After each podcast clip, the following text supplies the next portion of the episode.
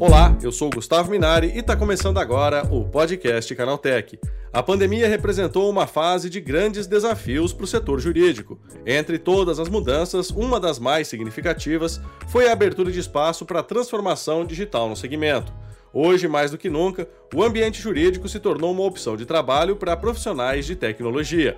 Para falar sobre isso, eu recebo hoje aqui no podcast Canaltech o Matheus Bombig, que é cofundador da Invenis. Então vem comigo que o podcast Canaltech de hoje está começando agora.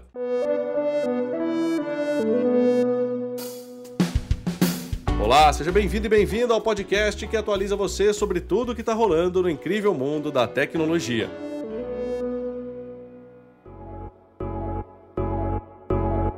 Pesquisas mostram que nos próximos anos, cada vez mais profissionais da área de tecnologia devem atuar em empresas que desenvolvem soluções para o universo jurídico.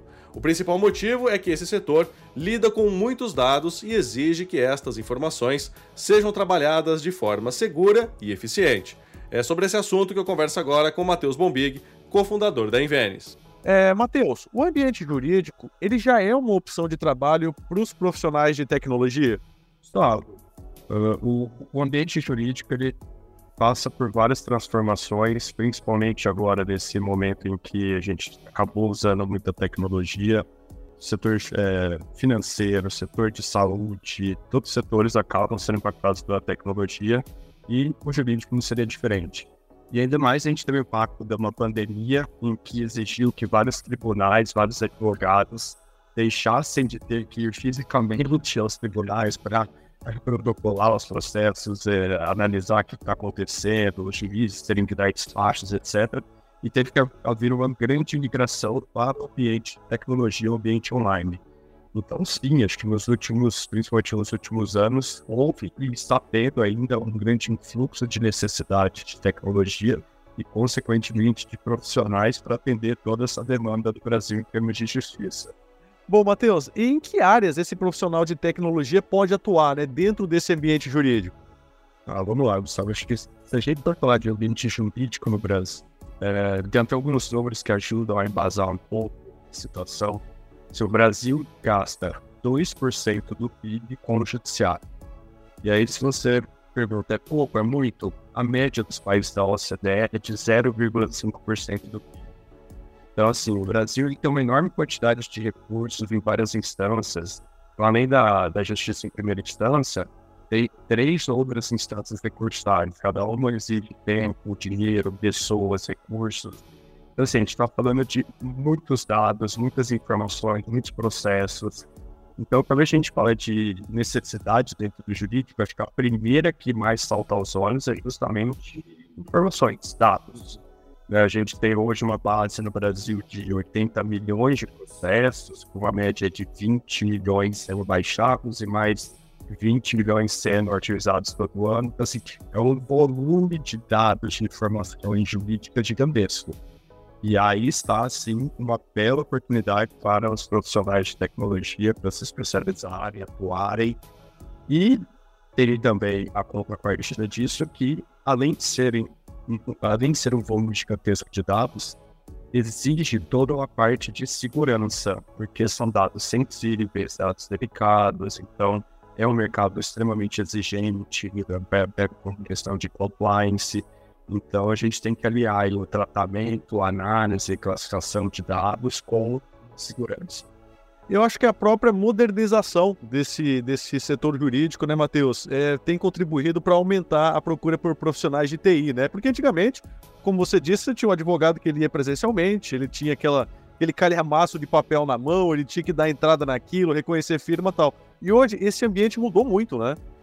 Exato, Gustavo. É, antigamente, o profissional de direito, advogado, ele fazia o papel do advogado, fazia o papel do paralegal, fazia o papel do contador, fazia o papel do escritor, fazia o, fazia o papel de tudo ali, né? Que no final ele poderia estar fazendo só especificamente do advogado. Acho que se a gente usar uma analogia, é como se o advogado fosse o engenheiro que até hoje usa papel e caneta para fazer conta, sendo que ele já tem o apoio de uma calculadora, de um computador, de planilha, de enfim.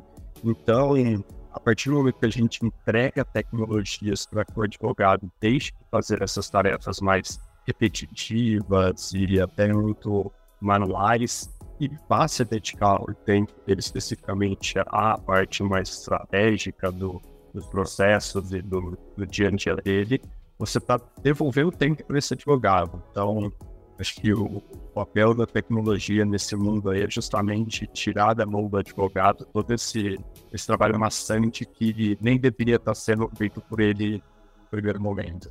E, Matheus, esses profissionais de TI, né, eles já enxergam é, o ambiente jurídico como uma possibilidade de trabalho ou isso ainda está muito no começo? Gustavo, acho que estamos ainda no começo, né, acho que tem muito para evoluir ainda.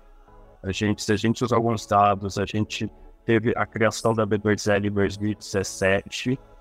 Na época, a gente contava com um auditor de 20 a 30 legal techs e de 2017 para hoje, 2023, a gente já tem mais de 150 legal techs associadas à V2L, fora as legal techs early stage, são aquelas que ainda estão ali na, na garagem, desenvolvendo, testando os produtos. Então, assim, a gente teve um crescimento bem grande, quase exponencial, de soluções e ferramentas sendo ofertadas para o mercado jurídico. Então, a partir do momento que a gente tem a criação e crescimento dessas startups, consequentemente, existe também a necessidade de, de contratação de profissionais. Então, acho que é um mercado que ainda está no começo, mas nos últimos anos aí tem demonstrado que existe um, um grande potencial de crescimento, uh, inclusive para os próximos anos, conforme o mercado continua a se modernizar. E, Matheus, né, como é que esse profissional que pretende trabalhar nessa área jurídica, né, como é que ele deve se preparar? Né? É uma preparação básica mesmo, que ele já tem na faculdade, nos cursos, ou exige algo específico?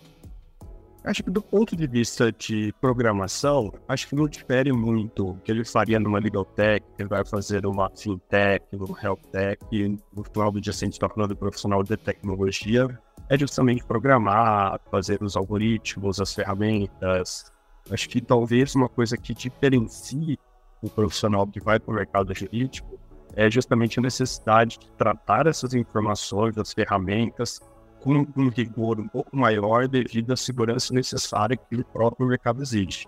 Né? Então, o mercado trata informações sensíveis, dados pessoais de pessoas, processos. Uh, uma empresa, um, um escritório tem que estar muito atento com relação a prazos, para não perder nada. Então, assim, tendo uma responsabilidade muito grande ali para que as ferramentas, algoritmos não falhem. Então, acho que existe talvez uma redundância nesse sentido, uma dedicação maior aos detalhes que envolvem segurança. Matheus, principalmente para quem está fora do mercado, né, está pretendendo entrar nesse mercado de tecnologia, como é que andam os salários, né? Muita gente fala, ah, é a profissão do futuro, é uma profissão que está em, em voga aí no momento não só para esses que vão trabalhar na área jurídica, mas no geral, né? Esses profissionais de TI, eles são bem remunerados aqui no Brasil ou ainda não? Tá, eles são bem remunerados sim, mesmo porque existe uma competição externa. Uh, no mercado de tecnologia que envolve ali boa parte dos profissionais em termos de programação, acabou que tem uma tendência de que eles façam tudo de casa, home office, então, assim, são profissionais que podem ser contratados por outras empresas de outros países para continuar trabalhando no Brasil e vão receber salários em dólar, em euro, em moedas fortes. Então, no final, se esse profissional quer trabalhar para uma empresa brasileira, a empresa brasileira no final vai estar competindo com essas estrangeiras. Então, sim, o salário acaba sendo uh, um bom salário, tem essa competição com as empresas estrangeiras, Uh, de novo, o mercado de tecnologia está mudando a todo momento, então a linguagem de programação, o estilo de, de, de algoritmo, ferramenta que era feito há poucos anos atrás já não é mais o, o de hoje, então exige que esse profissional é, automaticamente se, se atualize para poder entregar uh, as demandas do mercado. Assim, é um profissional extremamente valorizado. Obviamente, existe aí uma. Um, uma tendência de profissionais mais júnior ficarem talvez até um pouco, é, é, vou dizer, mais seduzidos por salários maiores e acabar pingando de empresa em empresa, porque uma empresa ofereceu um salário 10, 15, 20% maior e no final ele não cria uma base de conhecimento. E aí o que a gente vê às vezes é profissionais de nível mais sênior que, por terem ficado pingando para lá, para cá, para lá, para cá, no final teria efetivamente uma base muito sólida. Então, acho que, como qualquer profissão, uh, existe uh, resiliência de estar no local, aprender, empregar, construir. Uh, então, acho que isso não muda para as outras profissões. Matheus, com a popularização das inteligências artificiais, né? Você acha que essa é uma nova oportunidade para esses profissionais que vão ter que aprender a lidar com isso, quer seja no ambiente jurídico, no ambiente técnico, de engenharia, enfim. Quem trabalha com TI hoje precisa estar antenado à inteligência artificial? Que, acho que inteligência artificial não é nada novo, já está um bom tempo. Se a gente pensar em todos os algoritmos de entrega de informação, seja de Google, de Meta, até de sugestões de filmes e séries de Netflix, isso tudo é baseado em inteligência artificial.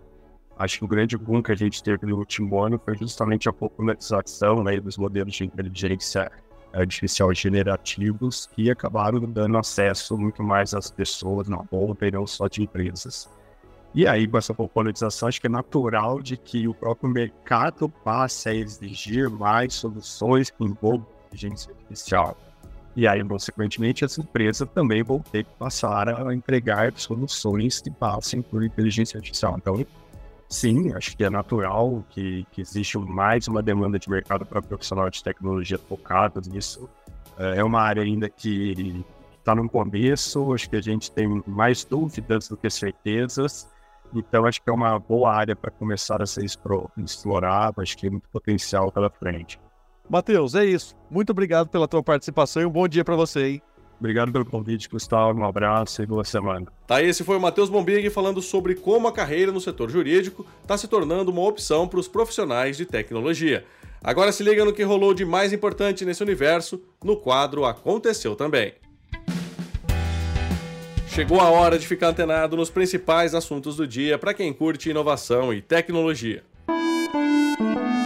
Com o anúncio da mais barata versão da Apple Pencil, a Apple aproveitou a atualização da loja brasileira para reduzir os preços dos modelos de iPad de nona geração e décima geração em solo nacional, com queda de até 300 reais em modelos selecionados.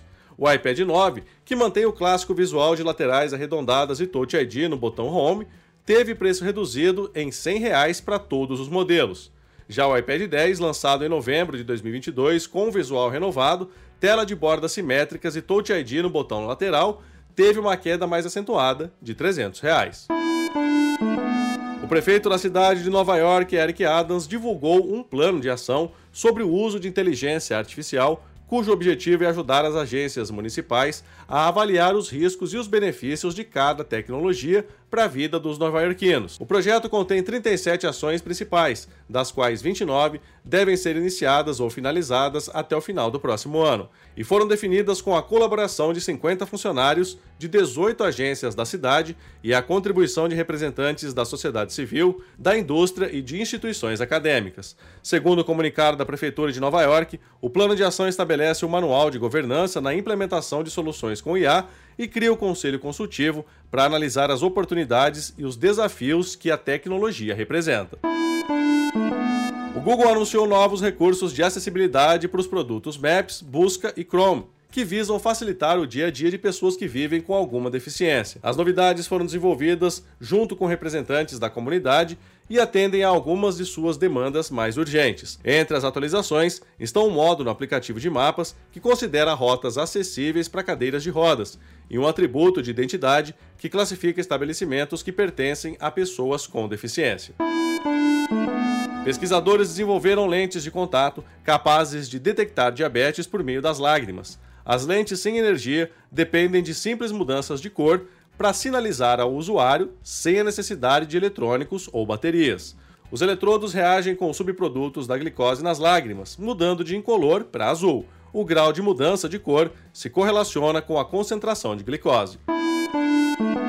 Para criar soluções com inteligência artificial que possam ser usadas no SUS, o Ministério da Saúde abriu uma chamada pública para novos projetos de pesquisa. No total, serão selecionadas cinco propostas para o desenvolvimento ao longo dos próximos 12 meses. Segundo a pasta, serão selecionados pesquisadores de instituições brasileiras com participação ativa em inovação e conhecimento local. Para estas pesquisas de IA no SUS, cada projeto receberá um financiamento de até 500 mil reais, totalizando um investimento de 2 milhões e meio de reais. Tá aí, com essas notícias, o nosso podcast Canaltech de hoje está chegando ao fim. Lembre-se de seguir a gente e deixar uma avaliação no seu aplicativo de podcast preferido. É sempre bom lembrar que os dias de publicação do programa são de terça a sábado, com o um episódio novo às 7 da manhã para acompanhar o seu café. Lembrando que aos domingos tem também o Vale Play, o podcast de entretenimento do Canaltech. Esse episódio foi roteirizado e apresentado por mim, Gustavo Minari, e a edição foi do Yuri Souza. O programa também contou com reportagens de Vitor Carvalho, Guilherme Haas, Natan Vieira e Fidel Forato. A revisão de áudio é do Ivo Meneghel Júnior, com trilha sonora de Guilherme Zomer, e a capa desse programa foi feita pelo Eric Teixeira. Agora nosso podcast vai ficando por aqui. A gente volta amanhã com mais notícias do universo da tecnologia para você começar bem o seu dia. Até lá, tchau, tchau.